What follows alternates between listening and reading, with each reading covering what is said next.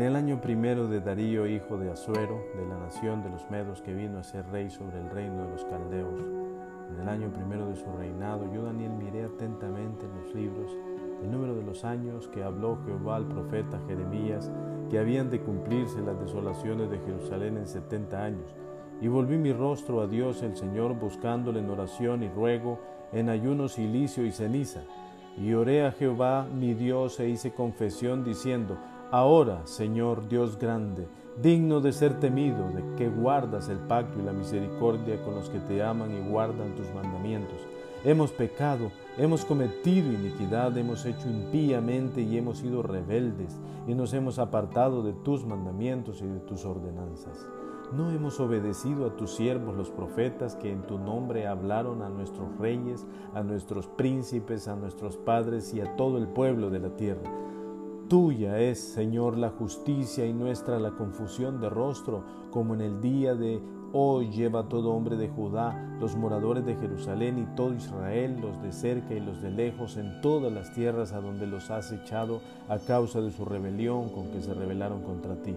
Oh Jehová, nuestra es la confusión de rostro de nuestros reyes, de nuestros príncipes y de nuestros padres, porque contra ti pecamos.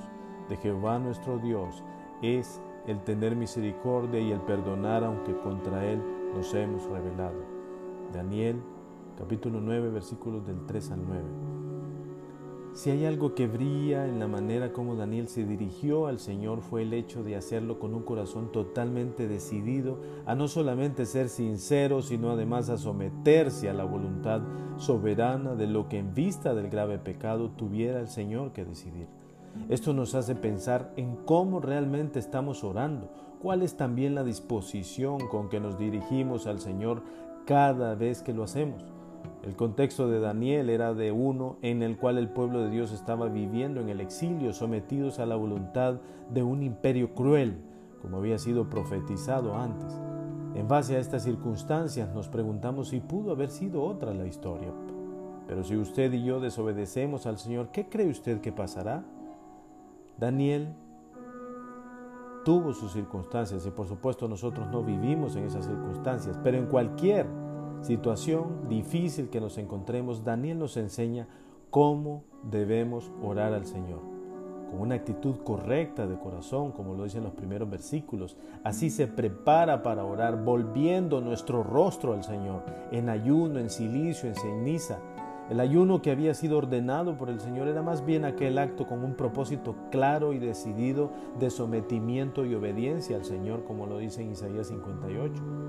Esto no era un acto litúrgico, sino un acto de sumo arrepentimiento y dolor por el pecado cometido contra el Señor. Aquí vemos también en el verso 4 cómo se exalta y recuerda su nombre como un Dios grande y misericordioso, como un Dios digno de ser temido, como un Dios que guarda las promesas con aquellos a quienes ama, un Dios siempre fiel. Esa es la actitud con que volvemos nuestro rostro al Señor. También con una actitud de confesión de corazón. Vemos en los versículos 5 y 6, los seis hemos de la confesión de Daniel respecto del pecado. Hemos pecado, hemos hecho mal, somos malvados, hemos sido rebeldes, hemos desobedecido, hemos sido sordos a tus siervos, los profetas. Nadie quedaba fuera de culpa, desde los reyes hasta el pueblo. No había ni un solo justo, ni aun uno. También con una actitud que reconoce la condición de Dios y mi condición, en ese caso la condición del pueblo, versículo 7 al 9, Jehová es un Dios justo, es recto, es verdadero en todo, todo lo que hace es correcto, es justo, es lo que cada uno de nosotros, al igual que Daniel, debe pedir. Oh Señor, que tu justicia se haga realidad en mi vida, como dice el salmista, guíame, oh Jehová, en tu justicia, Salmo 5.8. Jehová es el Dios misericordioso y perdonador, de su misericordia está llena toda la tierra, dice el salmista en 33.5. El pueblo es rebelde, el pueblo es pecador, está lleno de confusión. Daniel nos muestra que Dios es un Dios fiel a pesar de la infidelidad del pueblo. Él reconoce la justicia del Señor y la injusticia del pueblo. Él exalta la misericordia de ese maravilloso Dios justo al tratar con los pecadores. Exalta al Señor porque su palabra se estaba cumpliendo con su pueblo, palabra que ya había sido profetizada.